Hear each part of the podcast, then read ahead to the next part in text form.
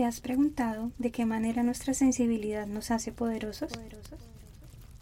¿Qué pasaría si dejamos de clasificar nuestros sentimientos como buenos o malos, de reprimirlos y esconderlos y nos abrimos a verlos como el mayor regalo de ser humanos y la señal de que estamos vivos? En este espacio nos daremos permiso de sentirlo todo. Nuestros sentimientos serán la llama que nos permita ver nuestro interior sin máscaras. Exploraremos y cuestionaremos las creencias que nos han sostenido y también las que nos han limitado en el camino hacia lo que soñamos ser.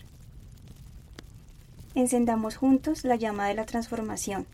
Acompáñame en un viaje de autodescubrimiento y liberación.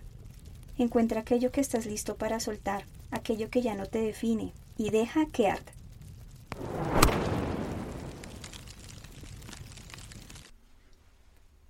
Hola a todos, bienvenidos a otro episodio de Deja que arda. Hoy traigo un tema que me ha tocado muy de cerca estos días, el silencio. Permanecer en silencio no solo significa estar callado. La ausencia de palabras va mucho más allá. A veces pensamos que dejamos de comunicar algo cuando callamos, pero en realidad, al no hablar, transmitimos mucho más de lo que creemos. Cuando comencé a escribir sobre este tema para el podcast, pude notar cómo floraban muchos recuerdos del silencio en mi vida. Y cómo todos dejaron en mí una huella diferente. Y es que existen silencios de todos los tipos, que transmiten diferentes significados. Desde pequeña he encontrado paz en el silencio, y aunque he tenido lo que algunos llaman cierto don para comunicarse con las palabras, también me he considerado tímida en ciertos ambientes terminando por elegir en muchas oportunidades el silencio sobre las palabras, sin que esto fuera siempre la mejor opción, claro está. Pero a medida que crecía, la vida fue poniendo ante mí situaciones que me impulsaron a alzar mi voz, especialmente ante las injusticias. Me alenté a defender a otros, a decir las cosas que otros callaban por miedo. Y créanme cuando les digo que me costó mucho tiempo aprender que es de sabios no hablar a menos que puedas mejorar el silencio. Así que comencé a elegir mejor mis batallas, por así decirlo, y encontré un profundo valor en los espacios de silencio que nos permiten encontrar la palabra adecuada y el momento adecuado. En ocasiones esperé demasiado para decir las cosas, y en otras me precipité lastimándome a mí y a otros. También hay ocasiones en las que no estamos preparados para recibir el silencio. Creo que luché tanto por alzar mi voz que no supe cómo abordar el silencio cuando otros me lo entregaban. Después reconocí en mí misma que a veces no tenemos nada mejor que ofrecer que el silencio. Así que podríamos decir que no entendemos el regalo del silencio que otros nos dan hasta que nos hemos conectado con el valor de nuestro propio silencio. Exploremos juntos los diversos significados del silencio a través de estos textos de diversos autores. Jody Picoult escribió: A veces simplemente no hay palabras, solo un silencio que flota como un océano entre los dos. Esta frase me recuerda que los ríos más profundos son los más silenciosos. En ocasiones tenemos tantos sentimientos en nuestro interior que las palabras no son la opción para transmitirlos. En otras es tanto lo que llevamos dentro que requerimos un espacio para que baje la marea y nos permitamos ver con claridad antes de decir cualquier cosa. También dijo, verla allí sentada, sin dar señales de nada, me hace darme cuenta de que el silencio tiene un sonido. ¿A qué nos puede sonar el silencio? En ocasiones a cansancio, a tristeza, como cuando sentimos que ya lo hemos dicho todo, que hemos dicho tanto que en última instancia escogemos el silencio.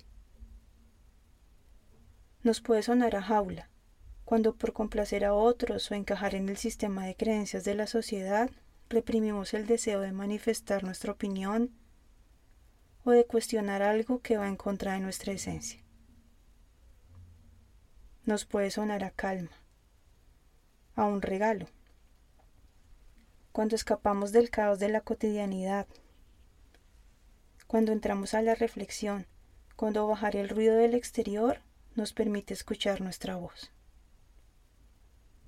Nos puede sonar a maravilla, cuando hay momentos tan bellos en la vida que las palabras interrumpirían nuestra contemplación de ese instante. Erasmo de Rotterdam dijo, la verdadera amistad llega cuando el silencio entre los dos parece ameno. He escuchado en muchas oportunidades que aquella sensación de paz y comodidad que surge al permanecer en silencio con alguien, el sentirse acompañado aún sin decir una sola palabra, es de las señales más hermosas y certeras de encontrarse en el lugar correcto y con la persona correcta. También hay quienes afirman que si alguien no entiende tus silencios, lo más probable es que tampoco entienda tus palabras. ¿Y eso es tan importante? porque el silencio conlleva una gran responsabilidad, tanto para el que lo manifiesta como para el que lo percibe. Al ser yo quien manifiesta el silencio, debo tener claro el objetivo, porque aunque no lo comunique con palabras, lo estaré transmitiendo con mis acciones y con mi energía. Así que hasta en el silencio debe existir la claridad de buscar un espacio para el encuentro consigo mismo la voluntad de no querer añadir más peso a situaciones que se han salido de control y que requieren luz y calma, entre otros motivos válidos desde la perspectiva de la sanación y el amor. Quien percibe el silencio no tiene la tarea de asumir los objetivos, sino de entenderlos y aceptarlos. El silencio no se debe convertir en un castigo para el otro no debe hacer que el otro sobrepiense llenándose de temor y ansiedad. El silencio no es lo mismo que conocemos actualmente como la ley del hielo, la cual es una acción que genera graves consecuencias.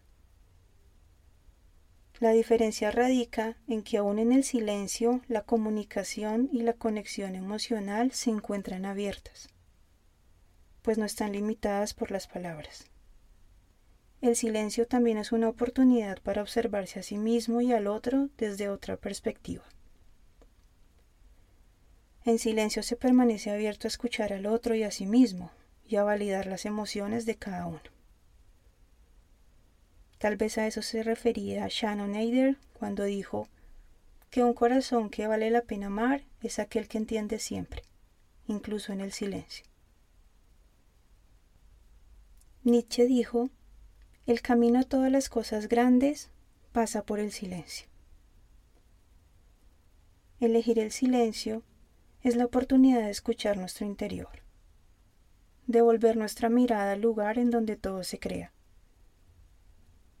Es la herramienta que nos permite reconocer el orden invisible.